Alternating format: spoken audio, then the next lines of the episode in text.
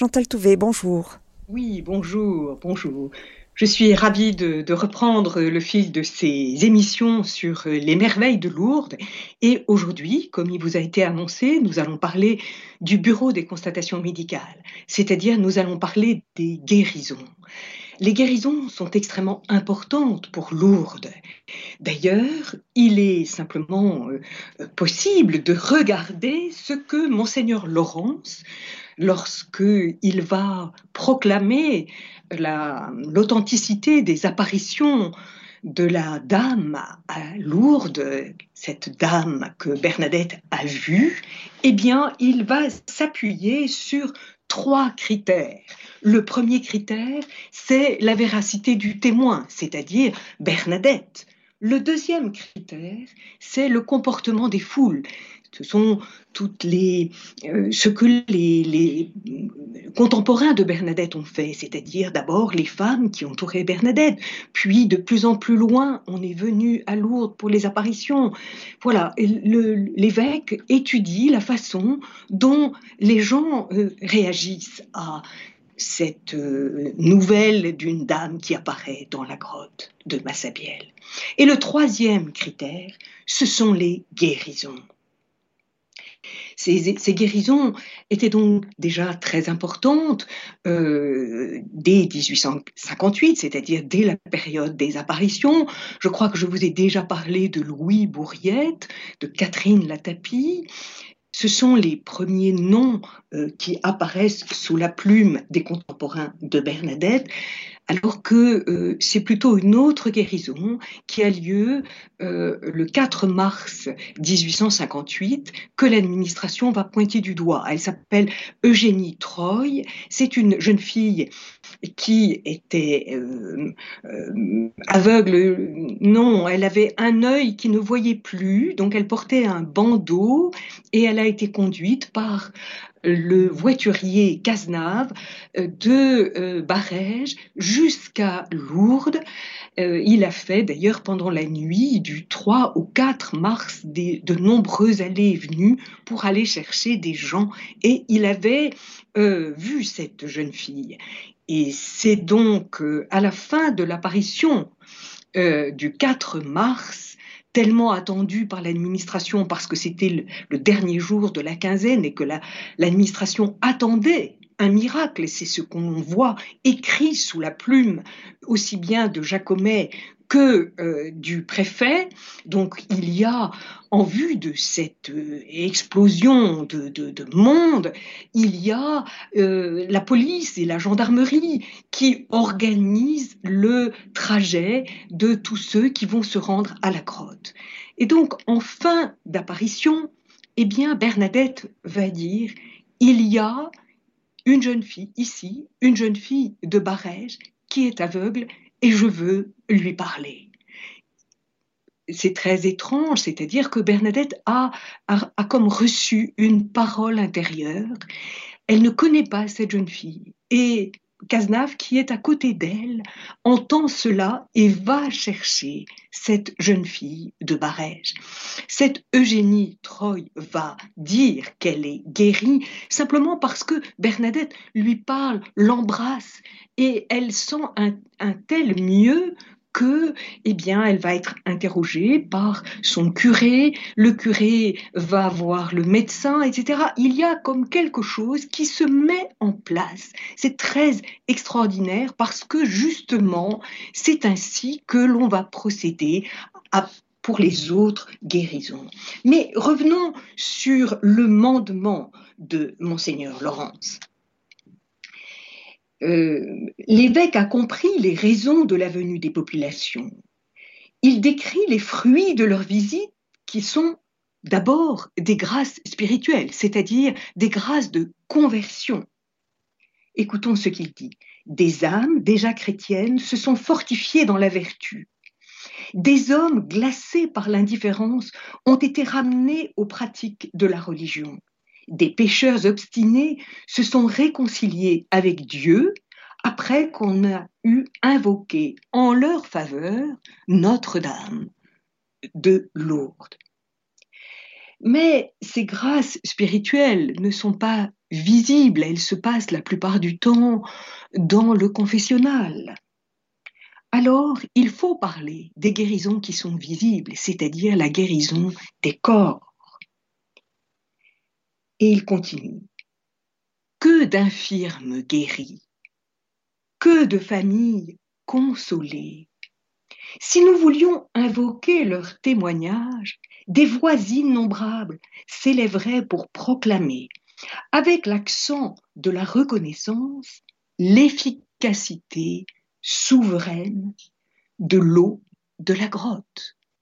Nous sommes en 1862 et monseigneur Laurence parle déjà d'un nombre innombrable de grâces physiques reçues. Alors, le prélat étudie l'eau, puisque c'est par l'eau que cette grâce est obtenue.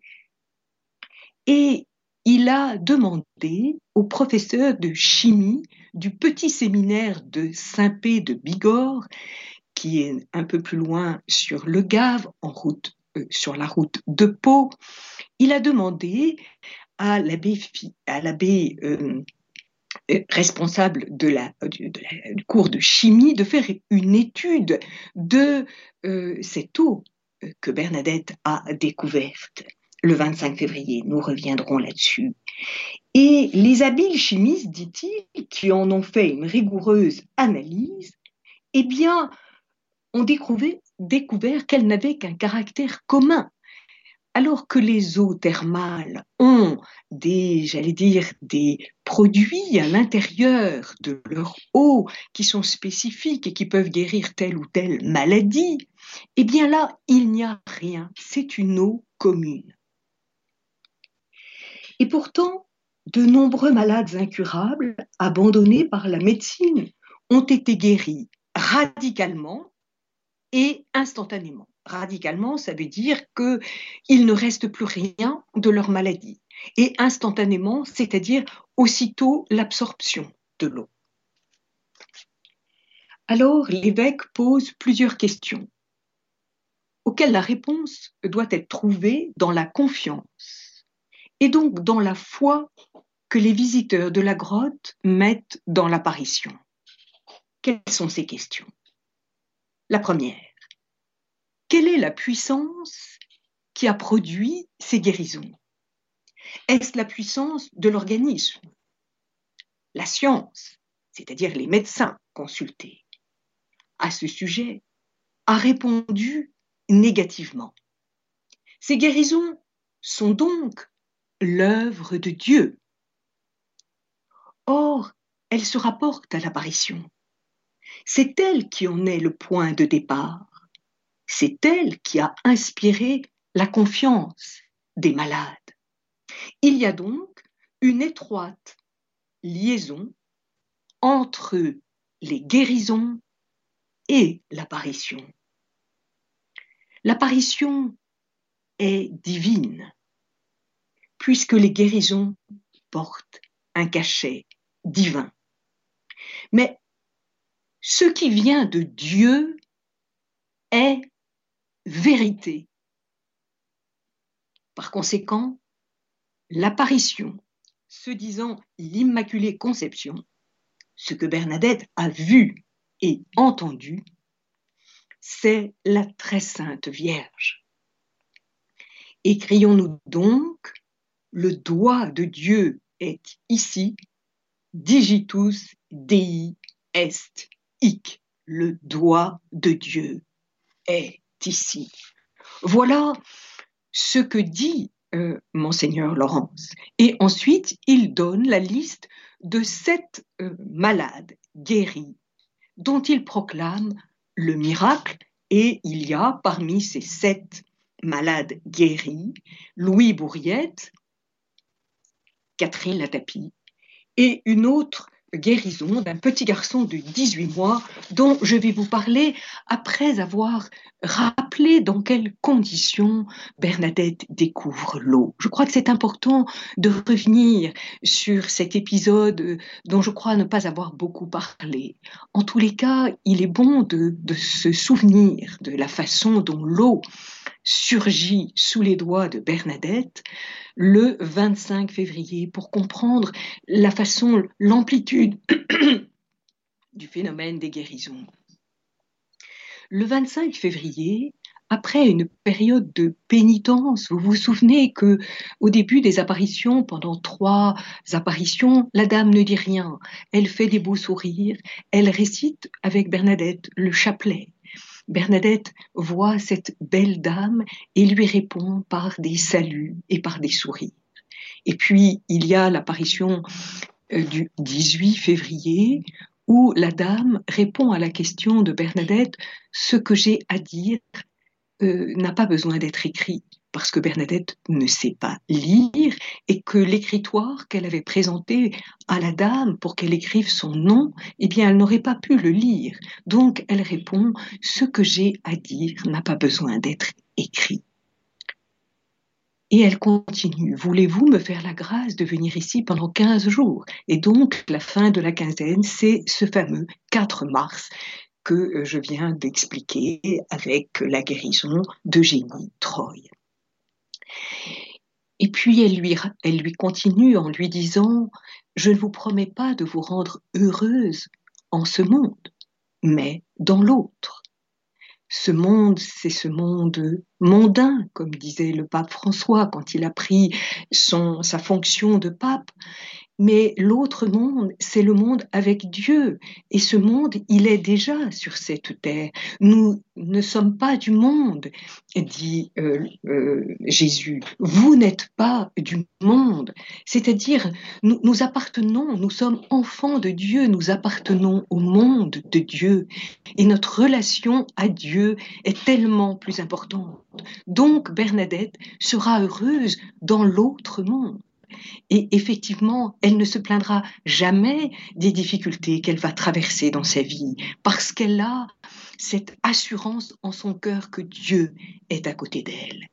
Donc, les apparitions continuent.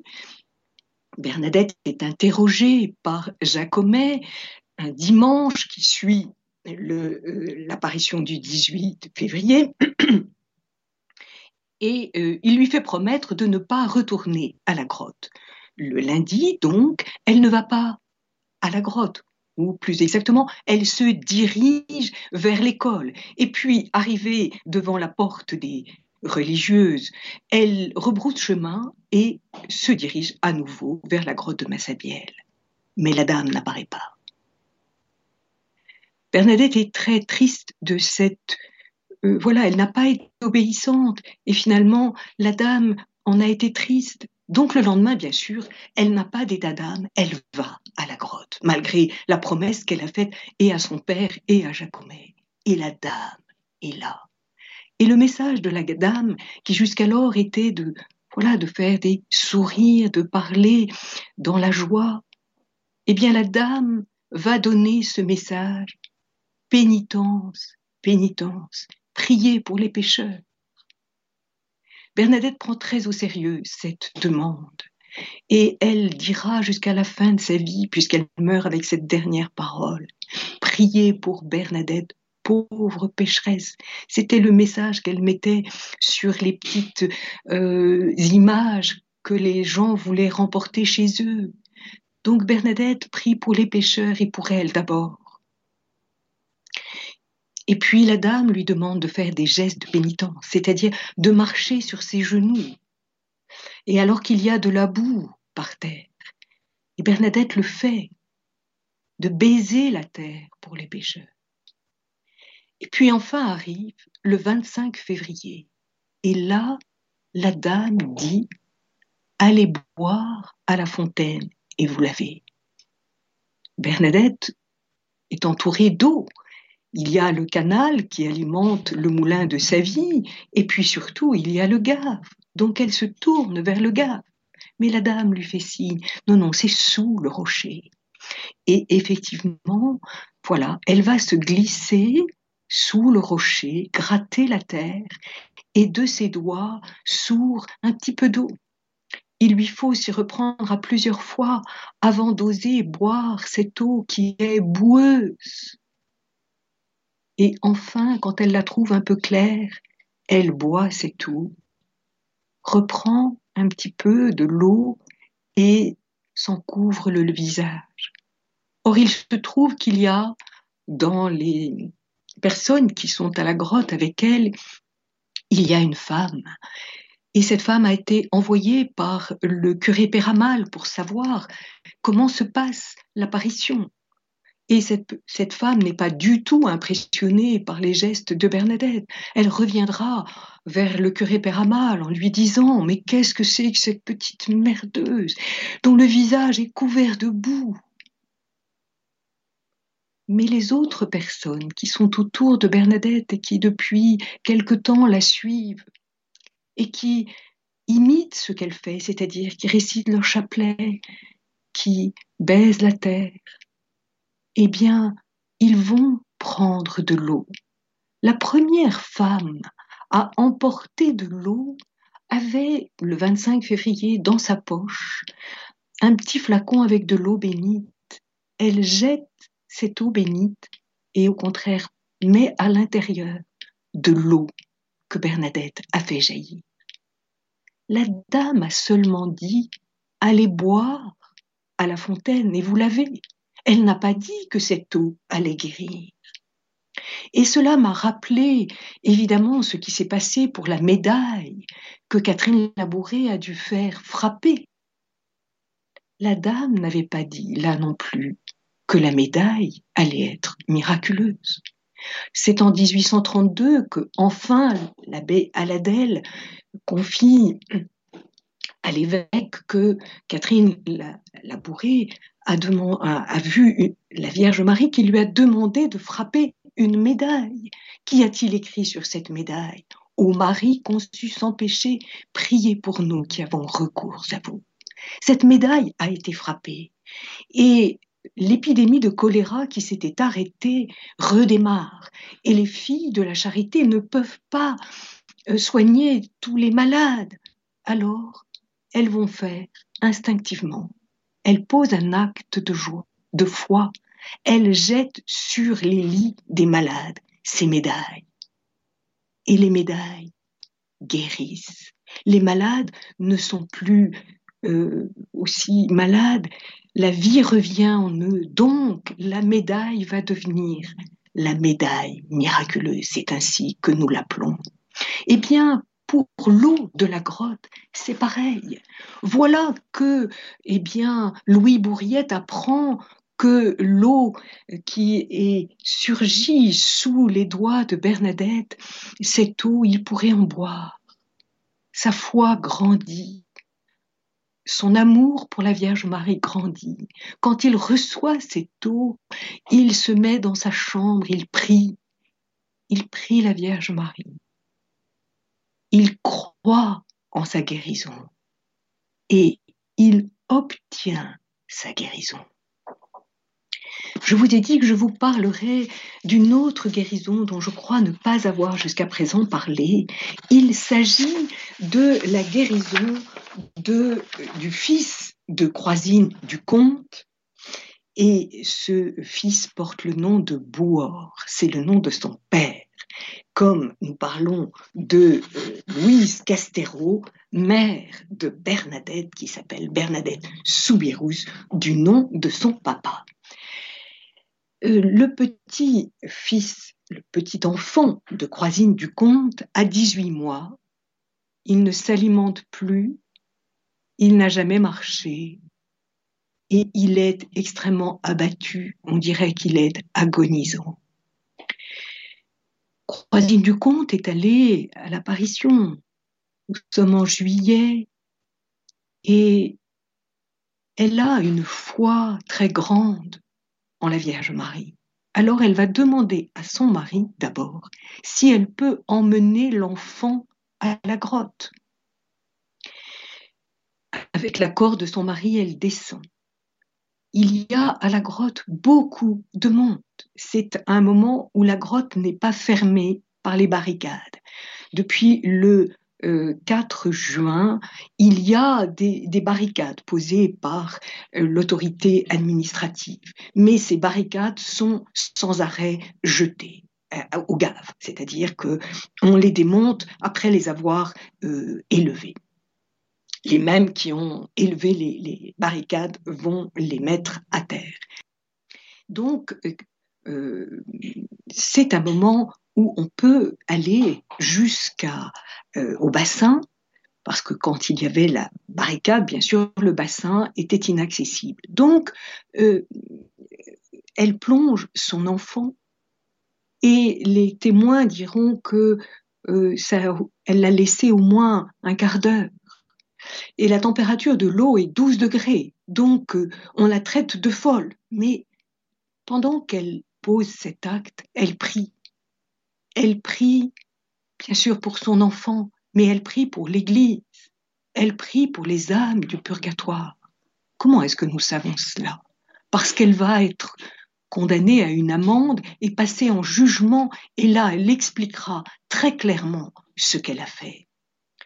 Et puis l'enfant ne réagit pas, elle remonte dans sa maison, elle chauffe un drap dont elle enveloppe l'enfant et elle continue à le veiller en priant, en priant de toute sa foi la Vierge Marie.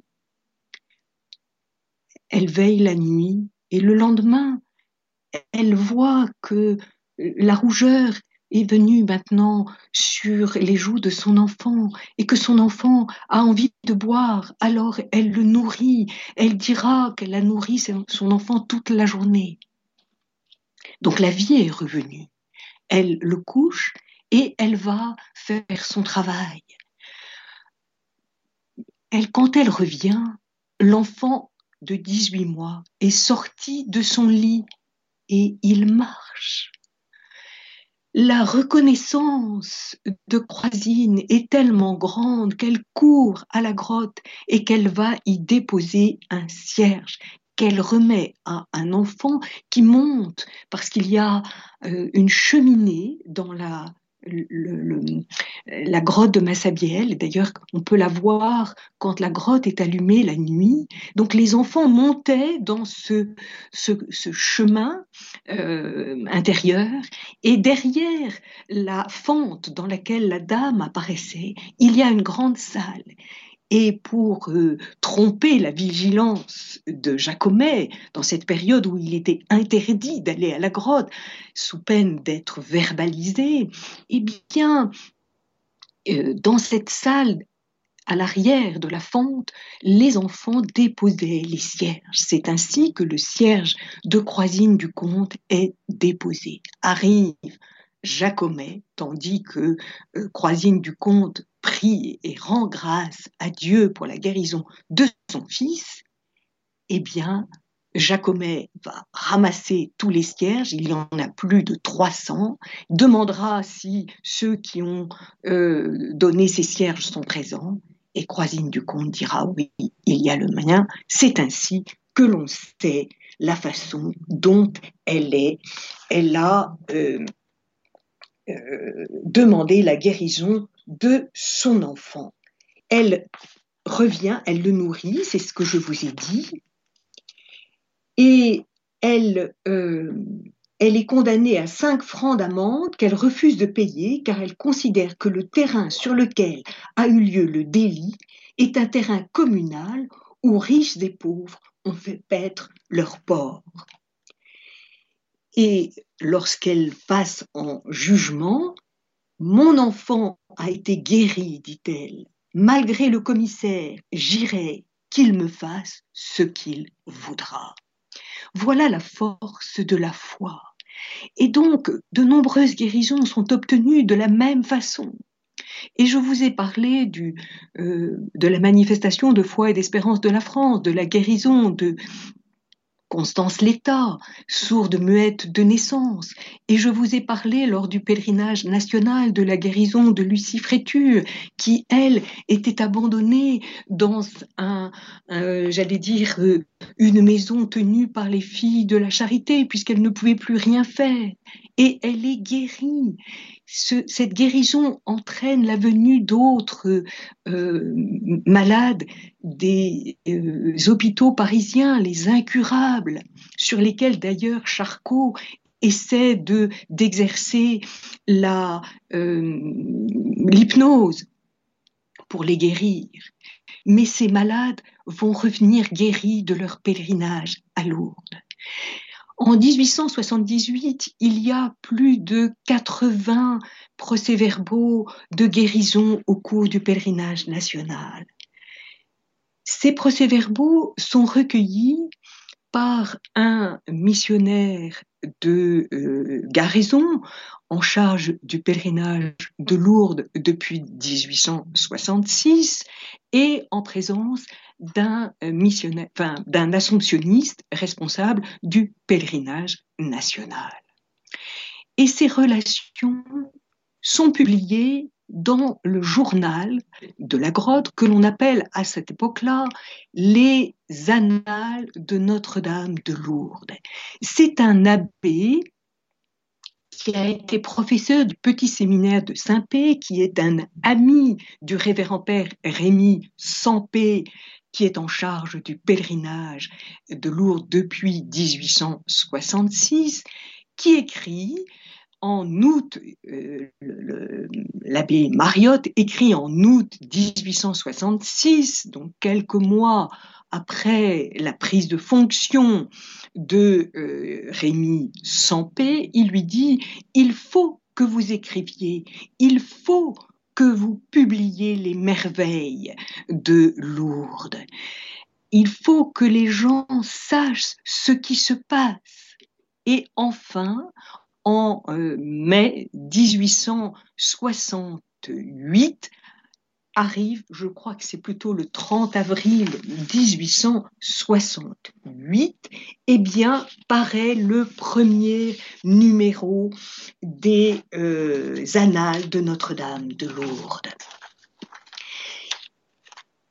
Ces relations de euh, guérison vont faire beaucoup de bruit c'est ainsi que euh, on apprend qu'en 1880 a eu lieu une guérison d'une sœur anglaise, Miss Mary, qui est partie avec d'autres anglaises en Malaisie.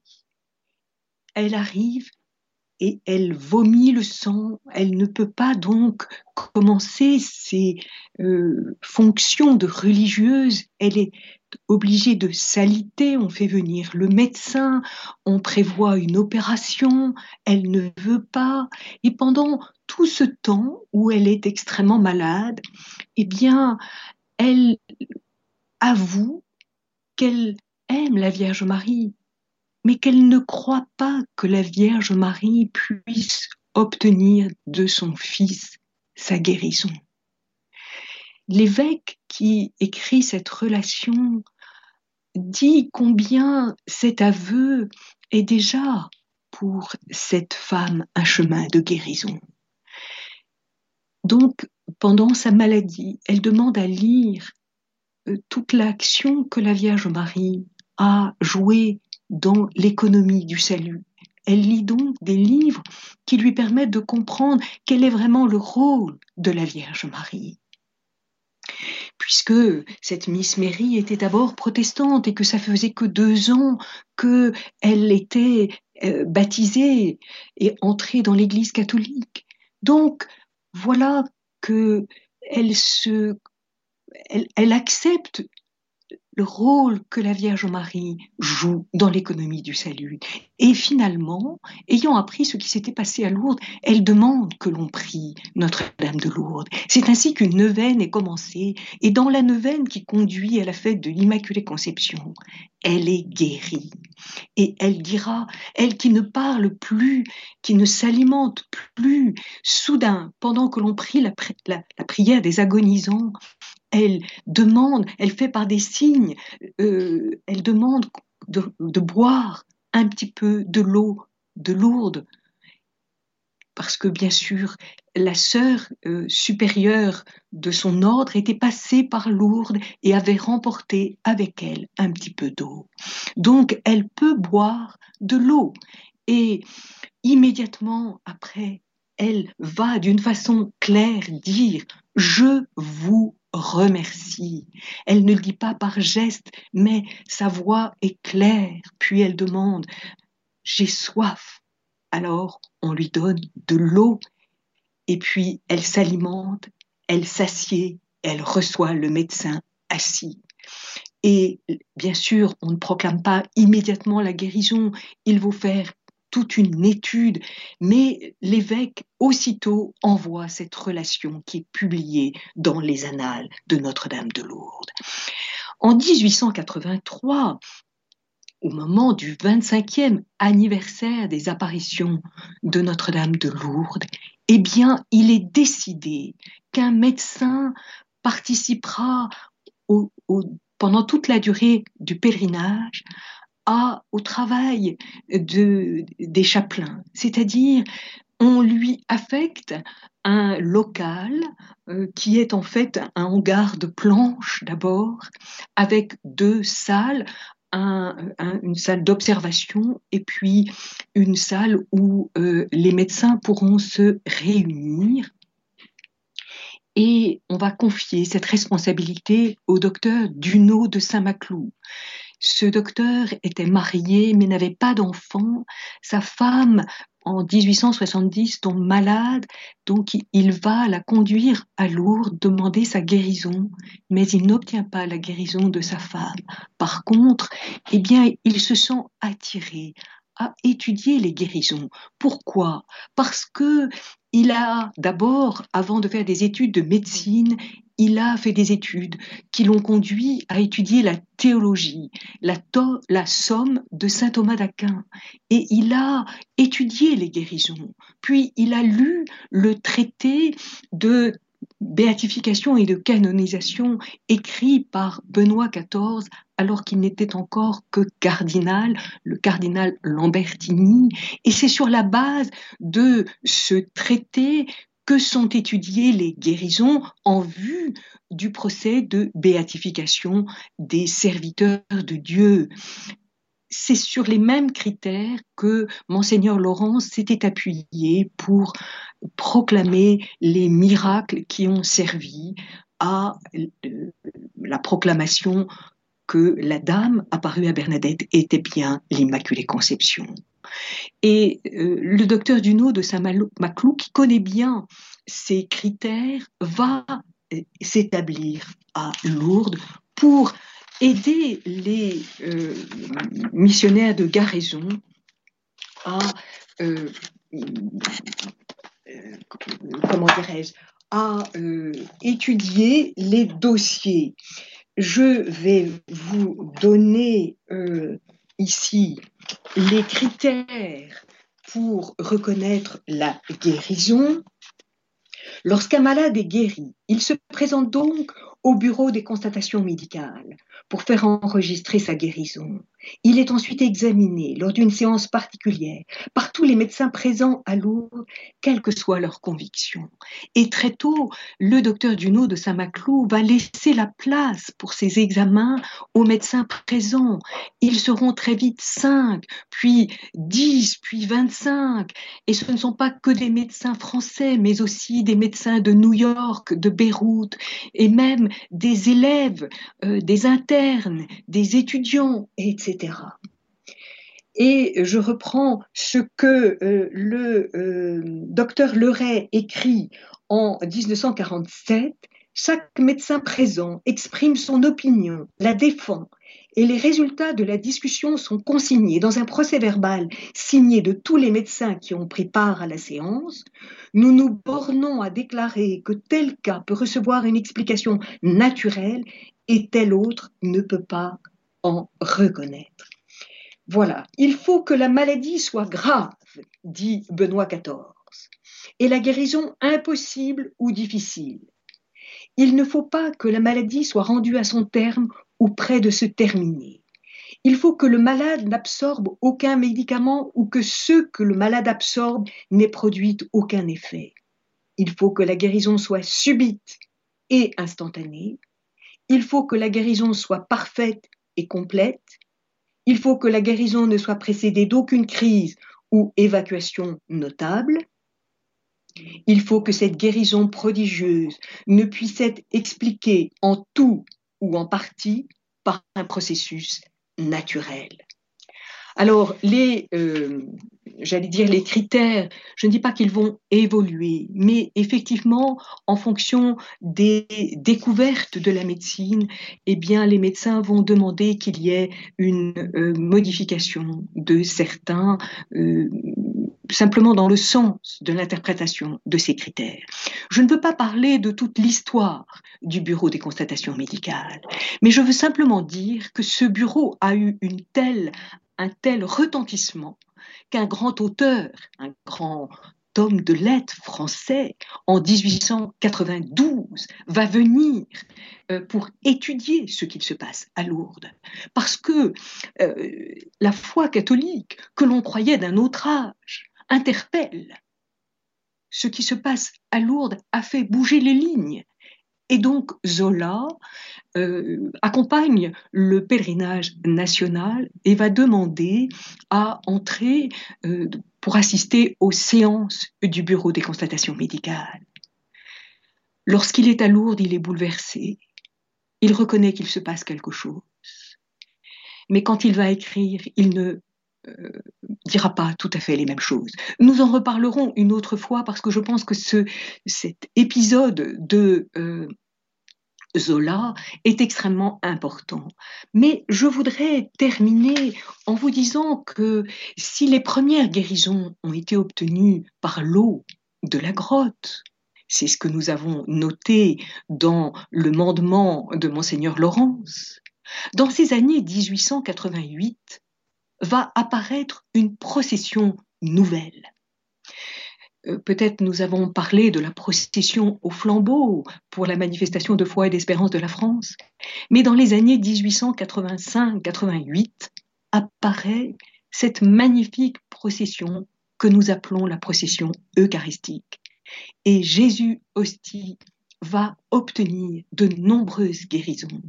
Et donc, l'émission prochaine sera consacrée à l'explication et euh, je vais vous indiquer comment est née cette procession eucharistique à Lourdes et les fruits de cette procession.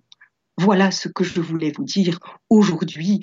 Je suis désolée, sans doute certains restent un petit peu euh, sur leur fin quant au développement du bureau des constatations médicales et aux guérisons, mais peut-être aurez-vous des questions et je tâcherai d'y répondre.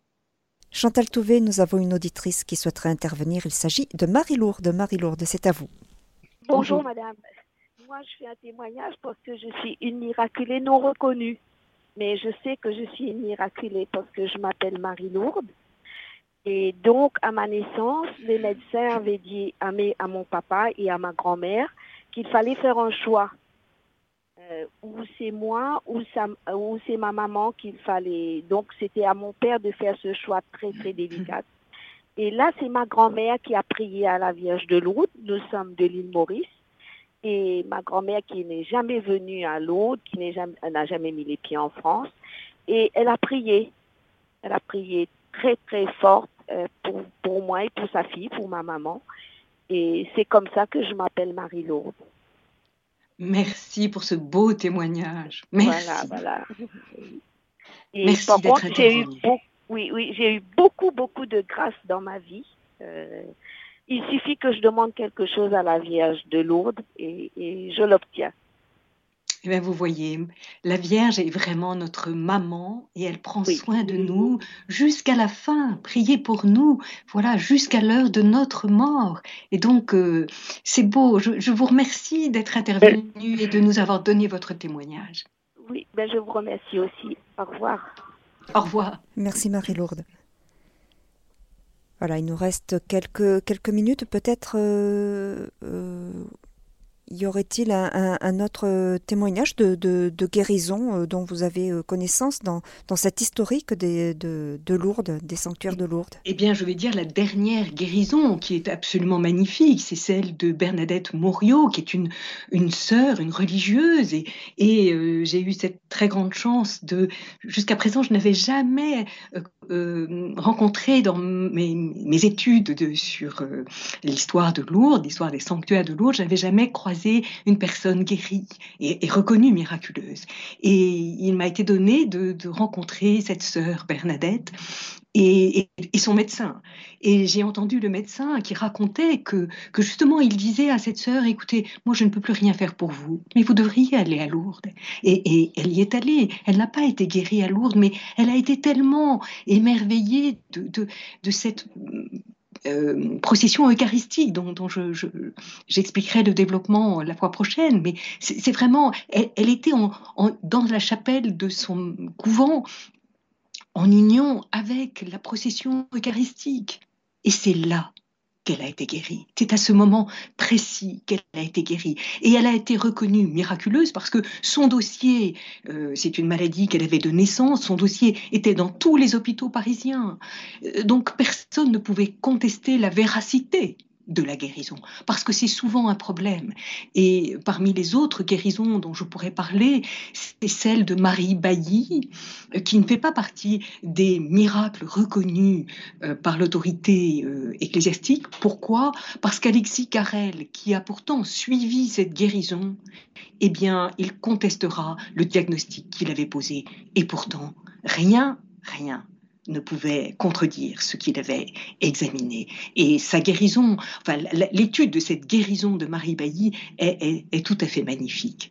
Peut-être on en reparlera à une autre occasion. Peut-être là, je n'ai pas le temps d'expliquer, mais, mais vraiment, c'est une guérison magnifique et surtout cette femme que euh, Alexis Carrel, comme médecin, avait accompagnée euh, en, montant dans le train de Lyon pour Lourdes il avait vu cette femme et il lui avait dit, si vous êtes guérie, qu'est-ce que vous ferez? Elle avait 18 ans, il la trouvait très belle et, il pensait qu'elle allait se marier. Et elle répond, mais non, je vais, si je suis guérie, je rentrerai chez les filles de la charité. Et c'est ce qu'elle a fait. Voilà. On a quelques histoires. C'est important de savoir un petit peu ce que deviennent les personnes guéries. Et merci à Marie-Lourde de nous avoir donné son témoignage merci à vous, Chantal Touvet, pour euh, notre émission d'aujourd'hui. Donc, on, vous retrouvera euh, le mois prochain pour parler de la procession eucharistique. Merci. Au revoir. Au revoir. Chers auditeurs de Radio Maria, c'était l'émission Merveille de Lourdes avec Chantal Touvet qui nous a parlé aujourd'hui de la constitution du Bureau des constatations médicales, émission que vous pourrez réécouter en podcast sur notre site internet www.radiomaria.fr.